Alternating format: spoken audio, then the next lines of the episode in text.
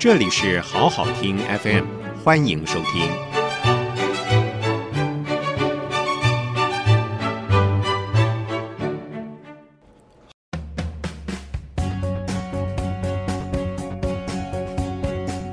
欢迎收听《迎战企业 Plus》，刘忠记主持。欢迎来到《迎战企业 Plus》，我是刘忠记。我们节目一开播以来呢，就一再跟大家谈，就是产业转型很重要的一个观念，就是数位转型。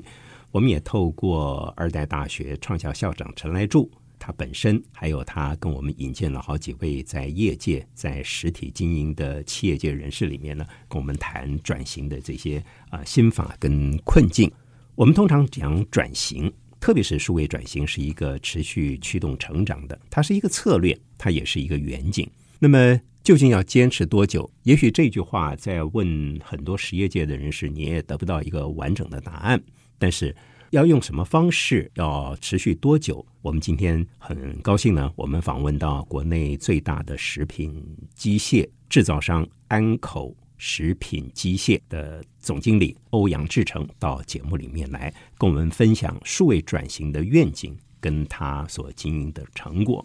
在两千年以前呢，安口在现任的董事长，也就是欧阳志成的父亲欧阳宇先生呢，他就已经开始利用网络行销来做产品的行销，而且一直到现在，我们也许大家会非常吃惊的是。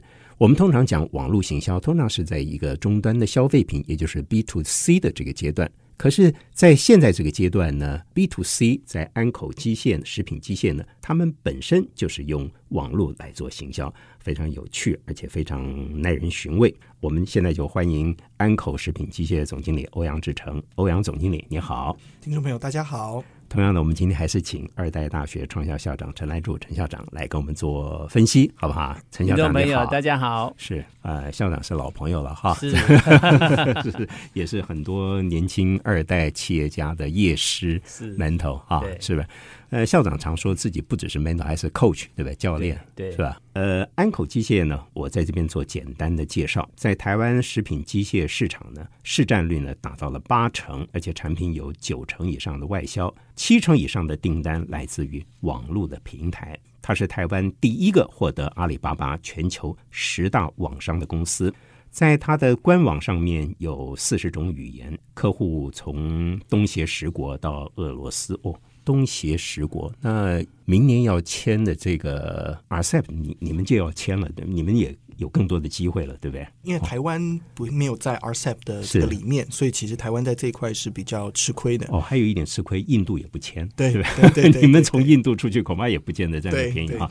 所以从这样来看，你们碰到的考验会更大。对我们碰到考验会大，不过一个好处是一个我们的一个优势是我们其实，在食品机械在各国的关税其实都没有说真的非常的高，因为食品机械毕竟是各国民生很重要的一种产业，所以我们在各国的这个关税没有到太高。是欧阳志成总经理讲的很重要一个关键字啊，就是在民生这个部分哈，大家都不会去挡那个民生了啊。这也许对高科技产业会有很多各国在主权的认定上啊，会有很多限制，但是在民生恐怕这次选票了，就 不会做太多的限制。那么我们刚刚讲了，他的客户从东协十国到俄罗斯、波兰、德国、比利时等横跨欧亚非的各个国家，事业的版图遍及一百一十二个国家。几乎就跟中华民国到国外去不拿签证一样啊，不需要签证是一样的啊。好，那在我们今天这集跟下个星期的节目里面呢，我们都请欧阳志成总经理跟二代大学创校校长陈来柱陈校长一起来跟我们谈谈数位转型。呃，我们刚刚讲的这个。食品机械，你在台湾占了八成以上，很多大厂。很简单来说，我们在 Seven Eleven，在很多便利商店里面，我们所吃到的冷冻水饺，或者是在很多量饭店买到的冷冻水饺，它的制造的机器都是从你们家出来的，对不对？好，简单这样讲，甚至包含从国外进口的这个披萨的皮是。还有意大利意大利水饺水饺 ravioli 那个制造的机器也都是从你们家出来的，对不对？是好，你来谈谈你们的这个你现在做的这个机器是制造跟服务好不好？好，没有问题。我们安口食品机械成立于一九七八年，那由我父亲创立。那其实呃，成立到今年目前第四十一年，要迈入第四十二年。那其实在这四十几年的过程中，我们一直致力于在做各国种族食品的制造解决方案。嗯，那我们希望能从我们自己华人这个华人食品，从中式食品开始，我们发现其实全世界各国的种族食品其实有非常高的相似度。嗯，举例来说，像我们华人所吃的水饺，印度人也吃，他们叫 samosa，印度的三角形的咖喱饺。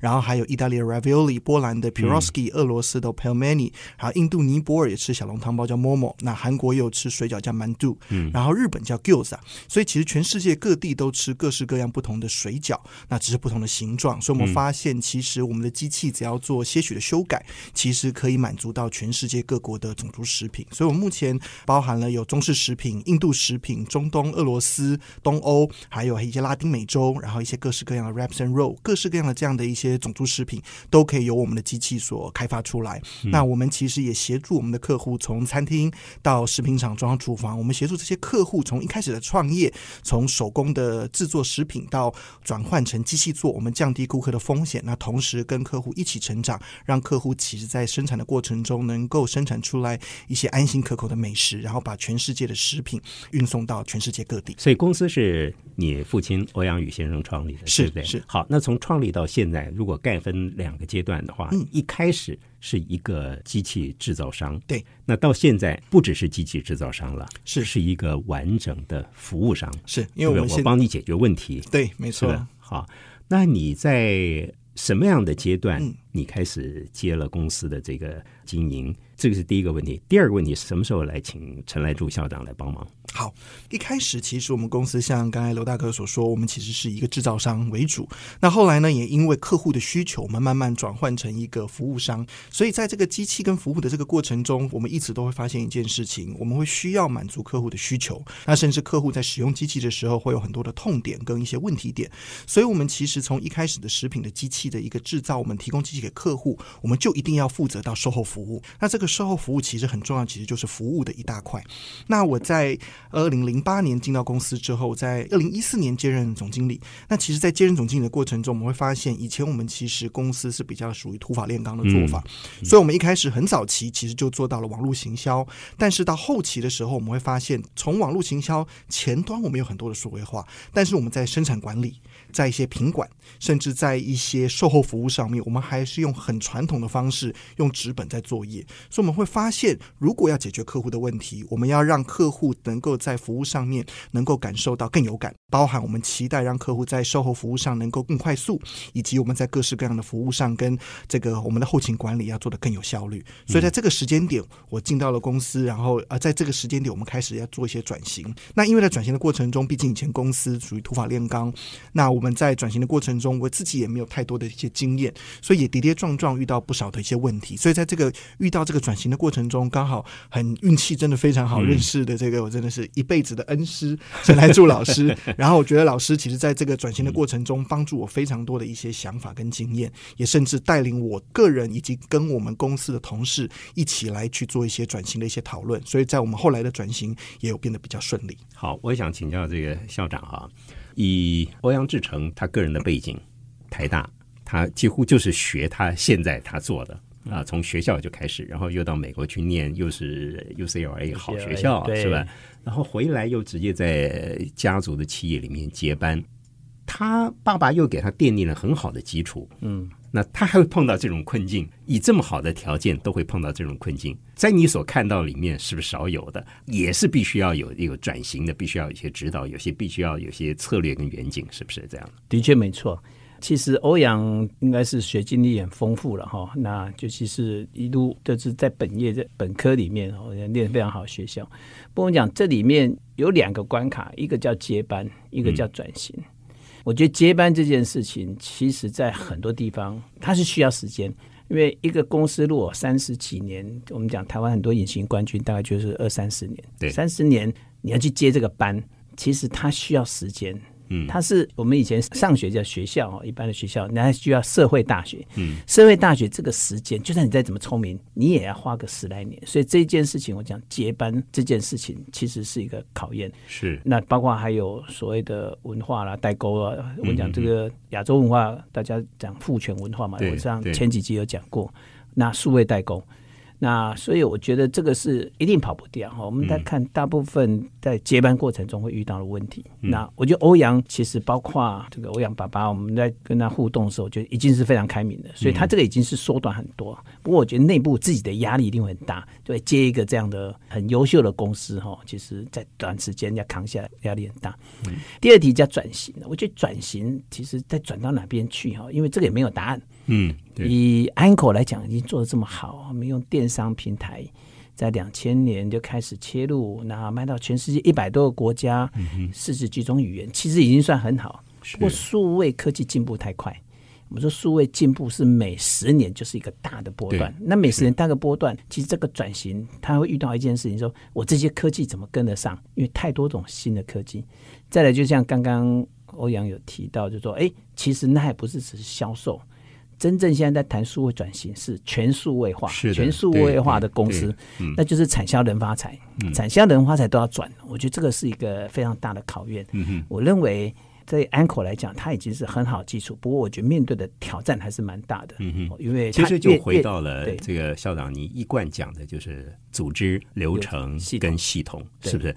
必须再回到前端对组织来改造，对不对对好，安口安口这个名字很有趣啊，就是安心入口入口，对，就是从我机器出来的东西既漂亮又好吃。对，我我请教你个问题，台湾大概冷冻的水饺那个机器，你们不只是做那个皮，对不对？对，就是 dumpling 水饺，不只是做那个皮，还做里面的馅。对因为看你们在公司这个过程当中啊，连馅怎么样装进去都你们都在做，对不对是？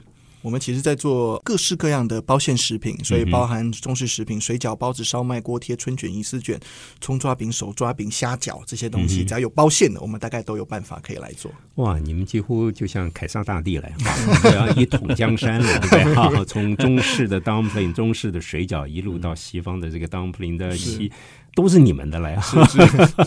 当然是开玩笑。好，那我想请教你哈，是你们在资本市场，你们大概也不准备要上市嘛？对，应该没有考虑。好，那我想请教你，做这种机器，还有做这个全方位的服务，究竟在你接班之后，你怎么样规划你未来的远景？嗯，我觉得一件事情很重要的是，我一开始在接班的时候，其实我也先想过我自己的愿景是什么，嗯我自己的使命是什么。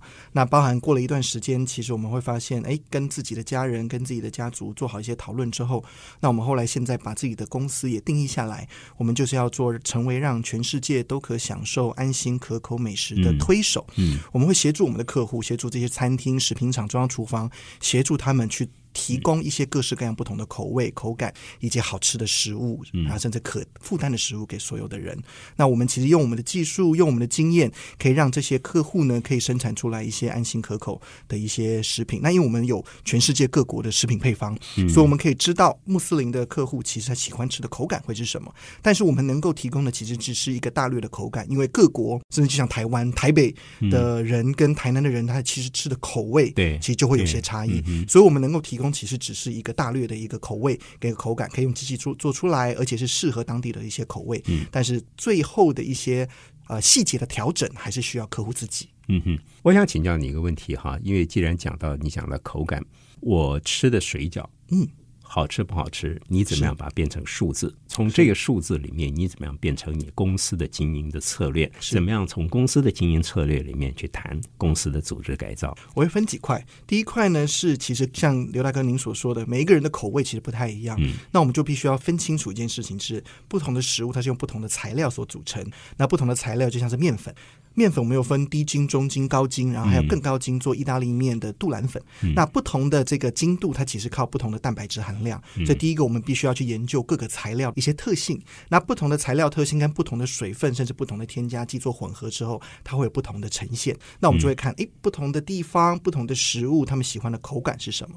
举例来说，我们华人喜欢吃的水饺，有时候是叫皮薄馅多。那像比较山东，他可能比较喜欢吃皮比较有嚼劲的口感。像波兰人，他们其实喜欢吃的叫做入口即化啊。那他们的水饺有点像是我们煮过头，放到嘴巴里面，那个皮就整个融化掉。可对他们来说，那个才是叫做传统的美食。所以我们有这样的一个知识跟经验的时候，我们就可以去依据客户的需求，去来搭配不同的那个配方调整，然后来去达到客户的一个需求。包含客户有需要，我是不是冷冻水饺？如何冷冻之后皮可以不会裂？那或是说我如何可以让我的水饺更容易煮，它可以比较快熟等等之类，我们就会依据这样子的一个配方去做整合，然后变成一个个不同的模组，再依据客户不同的需求，然后我们再提供不同的馅料模组，甚至面皮的模组，然后把它搭配成一个客户需要的产品。好，校长呢？其实我上次呃去参观工厂的时候，我觉得那个 Richard 哦，欧阳。他有跟我讲一件事情，因为这个刚讲都是大概，其中还有一个变数叫做农产品。农产品，因为农产品有季节性。是，像我个人经验，比如说你大白菜很多的时候，你吃起来的那个馅饼就特别好吃。对，因为它就脆嘛，冬天的时候那就脆，所以它又跟农产品的季节性有关。甚至地方生产的也都不一样，地方生产不一样，所以我觉得它实际上刚刚所谈的是非常科学化的东西。对，但难就在它的参数太多，复杂度非常多。所以它跟坐一个飞机不一样啊，对对？不一样。飞机它可以呃标准可以规格化，对。但是农像您说的这个原料啊，对，农产品就不一样了，它就大白菜就不一样了，每一年肉也不一样。什么时候如果它当令哦，那一定新鲜，新鲜就好吃。所以这第一个就是它的季节性。嗯，再是哎，其实每一年的气候有一点点不大一样。我有些年的气候比较干燥，哦，它的某些的，比如青菜什么，这特别口味不一样。所以要把这些东西把它变成知识化。嗯，然后变数位化，我觉得是难度非常高，也非常了不起。是因为我看你的这个介绍里面，我也在 YouTube 看你的听你的演讲哈，你我我觉得非常有趣的一个部分了哈。等一下我再问你这个组织的调整，你在里面你的公司里面，就你接班了之后，你增加了一个叫食品配方分析员，是不是？食品配方的研究员。哎，那因为我们必须要帮客户去研究各式各样的不同的配方，那尤其是很多的客户，他其实原本只有手工做，但他手工做转到机器做的时候，因为机器的结构不同，我们可以需要帮客户去调整它的配方。就像是我们手工做，其实我们能够应付的这个食品配方的范围非常的广。但是机器做的时候，如果我只要给它一个稳定的一个一个参数，它其实可以比较好的一个生产。那我们就帮客户去调整如何从手工做转到机器做。我们帮客户去微调它的配方，让它就算用机器做，也可以去达到非常接近于手工的口感。所以我们会希望让客户在买个机器之前，我们能够有这样的一个服务，让他去确定。你不用担心，你手工做跟机器做的口感会差很多，因为我们可以帮你调到非常的接近。我问你一个问题，你喜欢吃吗？我喜欢吃，我喜欢吃 各国的美食，你都喜欢吃。我们觉得这个产业非常有趣，是我有机会去全世界各地去尝到各国不同的食物。我不会说美食，因为不是所有的东西我们真的都很爱吃。有些东西我们真的吃进去，我们觉得非常的也是难以下咽。但是对他们来讲，他们当地就是一个非常好的一个美食。所以我觉得这是各国的文化跟食品的一个不同。但是我觉得非常有趣的是。你真的可以感受到各国不同的文化、不同的食物、不同的食材如何影响到他们的历史，如何影响到他们的文化，以及如何影响到他们的一些各式各样的一些作为。好，那我现在回过头来谈哈，就你接班了之后，二零一四年你接班了之后，嗯，接下来你在这个公司的组织改造上啊。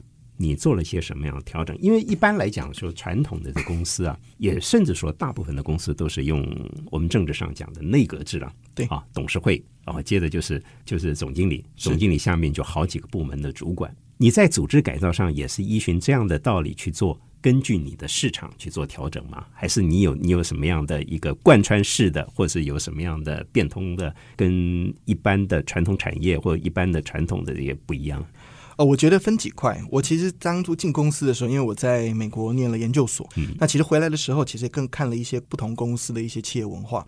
我其实想要做一件事情，就是我希望把我们公司安口食品机械打造成一个向外商的台商。嗯好，那分为几块，第一块其实就会是我们在领导梯队的时候，我其实比较希望是做到一个呃一个团队领导的一个概念。嗯所以呢，其实我们一开始其实跟我父亲做完讨论的时候，是我们如何来带领这间公司。所以我们后来发现，其实我要先把我的中阶干部这样子的一些团队给一起拉起来。我们希望让他们也全部都有一些总经理的思维。嗯我们希望能够分工合作，然后来去打造一个不一样的一个安口，然后让大家都不会觉得，哎，这个家族企业就是老板说了算。